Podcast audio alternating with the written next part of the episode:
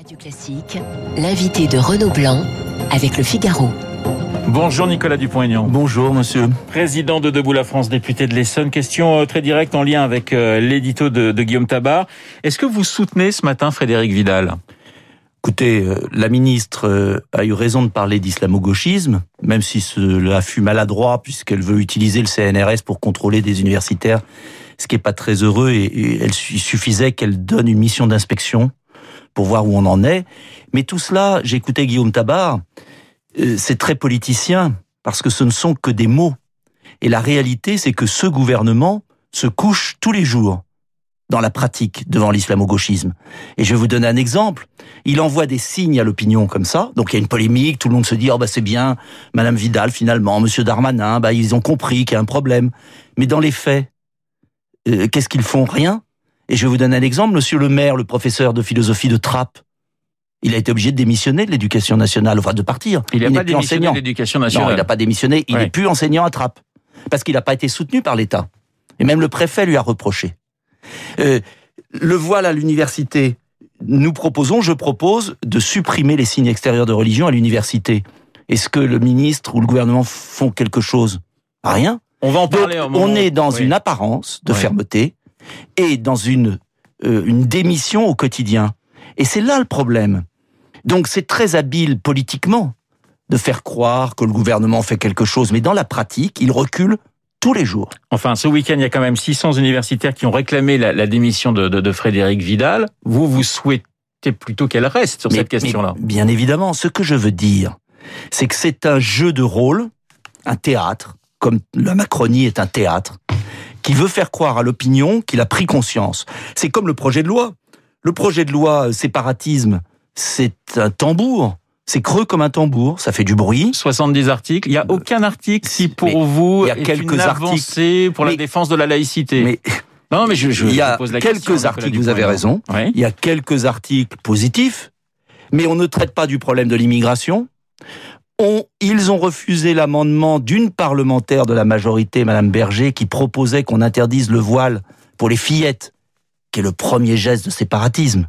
Et on nous a expliqué, le ministre nous a expliqué que le port du voile par des fillettes qui, avant de marcher, auront un voile sur la tête n'est pas un geste de séparatisme. Il n'a rien à voir avec la loi. Et puis, il n'a pas touché, par exemple, aux flux de financiers qui viennent de l'étranger, par exemple de la Turquie et qui financent le, culte euh, euh, des mosquées euh, quasiment ah, turques. Il y a un encadrement plus ah, strict. on va avoir de... sur sur justement le, le financement très intéressant. Des mosquées. Vous avez raison. C'est très intéressant. On va savoir ce qui se passe. Mais c'est pas ça un encadrement. Un encadrement, c'est dire stop. Est-ce qu'il est normal qu'Erdogan finance euh, les lieux de culte en France? C'est ça la réalité. Et vous pensez Donc, que Jean-Michel Blanquer, vous pensez que Jean-Michel Blanquer sur cette question-là, euh, eh bien n'est pas justement à, à, la pointe et n'est pas inquiet de ce qui se passe? Mais on leur demande pas d'être inquiets, on est tous inquiets on leur demande d'agir.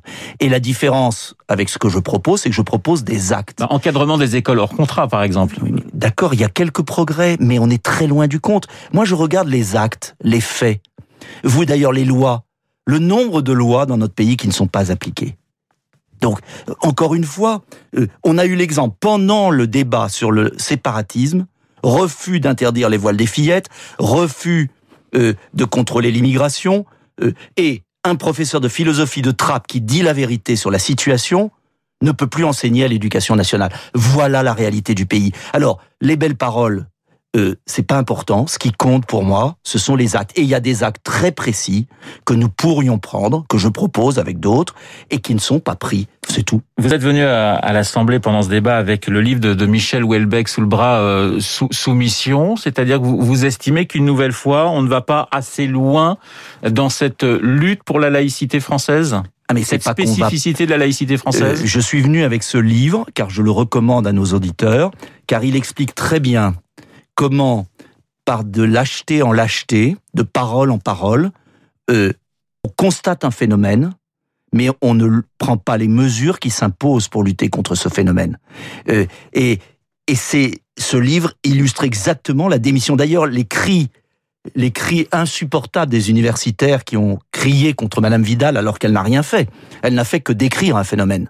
Montre bien à quel point nous sommes dans une logique de soumission C'est-à-dire que ce qui est extravagant, c'est qu'on a entendu euh, dans Le Monde, par exemple, on a lu euh, cette fameuse tribune demandant la démission de Madame Vidal. Madame Vidal n'a pris aucune décision contre eux, mais déjà ils hurlent à la mort. Ça veut bien dire à quel point on est dans une sorte de soumission. Et encore une fois, ce qui m'intéresse, en tout cas c'est tout le sens de mon combat politique, c'est qu'on prenne des décisions, pas des décisions extrémistes, de vraies décisions de contrôle, de, de, de soutien aux enseignants, aux universitaires qui sont victimes de véritables chasses aux sorcières. Car la chasse aux sorcières, c'est pas celle de la laïcité aujourd'hui. C'est la, la chasse aux sorcières d'islamo-gauchistes qui font pression sur leurs collègues, sur les étudiants. Et la décision que je propose, par exemple, d'interdire le port du voile à l'université pour les étudiantes, serait un signe magnifique de laïcité. Alors là, ça serait concret. Alors, vous allez, si je vous comprends bien, euh, vous estimez que finalement euh, le gouvernement n'est pas assez, n'est pas allé assez loin. À gauche, on n'a pas du tout la même lecture.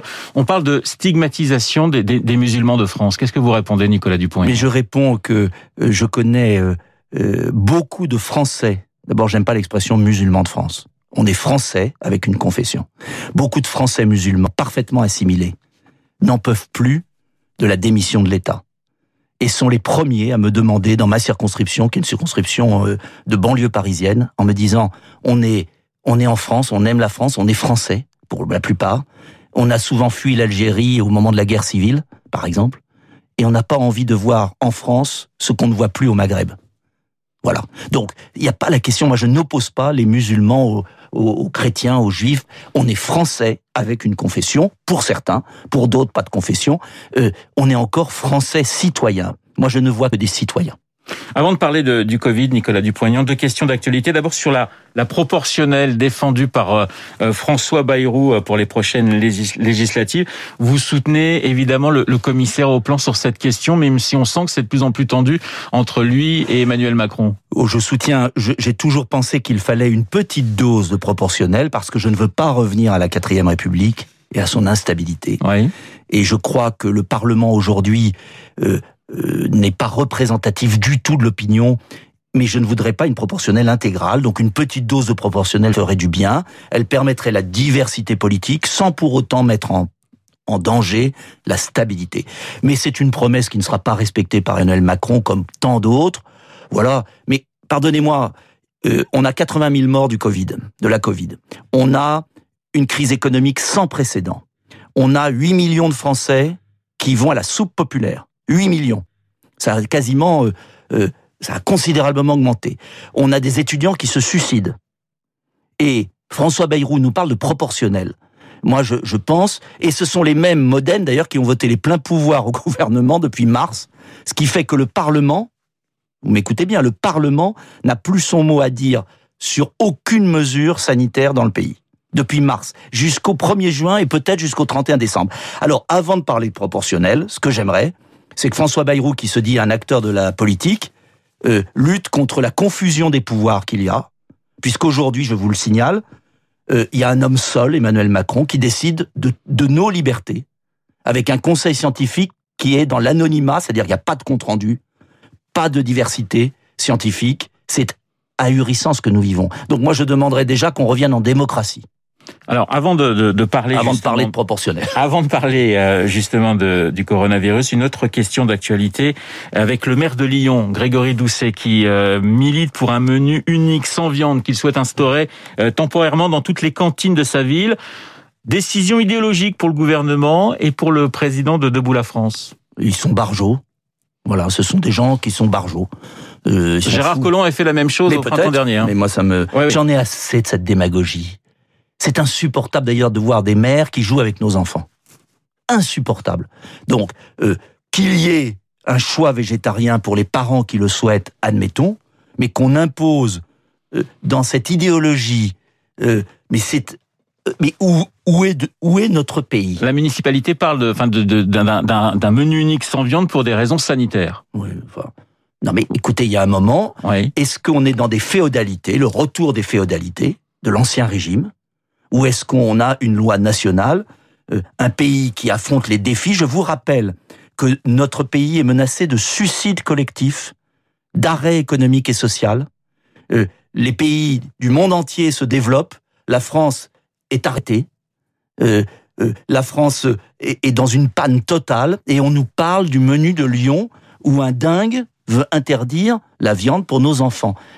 Il y a un moment où je me demande si le confinement ou le pseudo-confinement qu'on a, le semi-confinement qu'on a, ne rend pas notre pays, nos, leaders un peu dérangés. Alors, on a parlé. Euh, Désolé d'être un peu mais non, mais brutal, vous êtes là pour, pour vous exprimer. On a parlé d'islamo-gauchisme, on a parlé de séparatisme, on a parlé de proportionnel, même si ça vous intéressait pas beaucoup. Je voudrais qu'on parle de, de, de, territorialité justement avec ce qui se passe à Nice. Est-ce que vous pensez, Nicolas Dupont-Aignan, que la solution aujourd'hui pour lutter efficacement contre euh, le virus est peut-être des politiques euh, j'allais dire locales différentes. Le cas de Nice qui ne serait pas la même, la même, chose que, que Bordeaux. Est-ce que vous pensez que la territorialité, c'est peut-être une solution qu'il faut développer pour lutter contre le coronavirus? C'est une évidence. Je l'ai toujours réclamé d'ailleurs. C'est une évidence. Maintenant, là aussi, j'aimerais qu'on sorte de la logique moyenâgeuse. Quand même, ça fait maintenant plus d'un an qu'on est dans une logique moyenâgeuse, c'est-à-dire confinement, pas confinement. Euh, parallèlement, ça fait des mois que je propose, parce que je suis pas dans la critique, je suis dans la proposition, des solutions. Confinement, plutôt que d'enfermer. Pardonnez-moi, vous avez des scientifiques qui ont dit confinement, puis ensuite qui disent pas confinement. Oui, C'est-à-dire que. Non, mais ce que je veux dire justement, on suit quand même un certain nombre de. de, de, On a bien tort. On a bien tort. De on a bien tort de sort. On a bien tort d'enfermer un peuple depuis des mois, sans prendre des mesures que je réclame, qui me paraissent beaucoup plus efficaces, qui sont des mesures ciblées de protection des personnes fragiles plutôt que d'enfermer un peuple. On est dans une situation où on enferme un pays et on ne soigne pas les malades. On pourrait revenir sur les soins. Euh, on est dans un pays qui depuis un an n'a pas augmenté. Quand même pas mal de médecins et d'infirmiers quand même. Oui, mais je parle pas d'à l'hôpital qui font un travail exceptionnel. Je parle en amont, soins précoces, qui sont expérimentés dans beaucoup de pays et que le gouvernement refuse de mettre en place. Il a par exemple refusé, il y a quelques semaines, de donner plus de moyens à l'Institut Pasteur de Lille, qui a trouvé une molécule de soins. Il lui a refusé des moyens. Je ne sais pas si vous voyez ce que ça veut dire. Il y a l'ivermectine, qui est un médicament, un antiparasitaire qui donne des résultats de par le monde. Le ministre refuse des études approfondies. Euh, on a, donc je réclame encore une fois, des protections ciblées. Par exemple, Madame Merkel a envoyé à 27 millions de foyers de personnes âgées des masques FFP2 pour les protéger. Je le demande depuis des mois. Euh, par exemple, dans certains pays, en Angleterre, il y a des études très approfondies sur des moyens de soins précoces pour éviter que les gens passent en réanimation. Troisièmement, je réclame depuis des mois qu'on augmente le nombre des lits de réanimation et j'ai appris cette semaine que le nombre d'internes en réanimation, le, le nombre de postes d'internes, n'allait pas être augmenté cette année. On est à 74 seulement postes d'internes pour l'année, contre 72 l'année d'avant. Donc, ce que je veux dire, c'est que si on ne prend pas des mesures ciblées sur les personnes fragiles, si on n'augmente pas les lits de réanimation, si on ne soigne pas précocement à partir de médicaments qui commencent à faire leurs preuves, nos concitoyens, on va passer notre vie à la lumière des variants. Il y a quand même la vaccination, Nicolas il y a la Oui, mais la vaccination, vous voyez bien qu'il n'y a pas de vaccin. le gouvernement n'arrive pas à les fournir. Donc, on voit bien que sur tous les points concrets, concrets, qui permettraient de desserrer les taux, on n'avance pas. Et alors, on va revenir à ce constat d'échec, qui sont des confinements. Alors, ils vont être locaux. Bon, s'il n'y a plus que ça, on sera obligé de le faire, mais je trouve quand même dommage qu'au bout d'un an, des mesures précises que nous avons proposées, je suis pas le seul, scientifiques, euh, parlementaires, ne sont jamais prises en compte par le ministre. Une dernière question à Nicolas Dupont-Aignan. Le passeport vaccinal, vous êtes plutôt pour, vous êtes plutôt contre Puisqu'on dit finalement ce passeport va permettre aussi peut-être à l'économie de redémarrer avec des gens qui pourront, une fois, une fois vaccinés, se rendre dans les théâtres, dans les cinémas, dans les restaurants. Est-ce que c'est une, une mauvaise idée ce passeport vaccinal? C'est une fausse bonne idée pour deux raisons. D'abord, pour qu'il y ait un passeport vaccinal, il faut que tout le monde puisse être vacciné. C'est vrai. On en est très loin. Deuxièmement, il faut que le vaccin soit efficace contre les variants. On en est très loin. Mais on, peut imaginer, par exemple, que les restaurants puissent être ouverts de nouveau pour les personnes qui ont été vaccinées, ce qui pourrait faire redémarrer puisque vous ne savez pas, Ce serait d'ailleurs très choquant parce que cela voudrait dire qu'il y a deux catégories de citoyens. Et en plus, on ne sait même pas si le vaccin protège contre les variants. En revanche, je vais vous dire une chose. on pourrait tout à fait ouvrir les restaurants en France, comme à la buvette de l'Assemblée ou au Sénat qui sont ouverts, avec des mesures de précaution. Encore une fois, est-ce qu'on peut, dans notre pays, arrêter de tuer le pays parce qu'on n'est pas capable de prendre des mesures de rigueur de fonctionnement qui permettraient de rouvrir le pays progressivement, mais avec des rigueurs. Je suis pas pour ouvrir n'importe comment. Avec rigueur.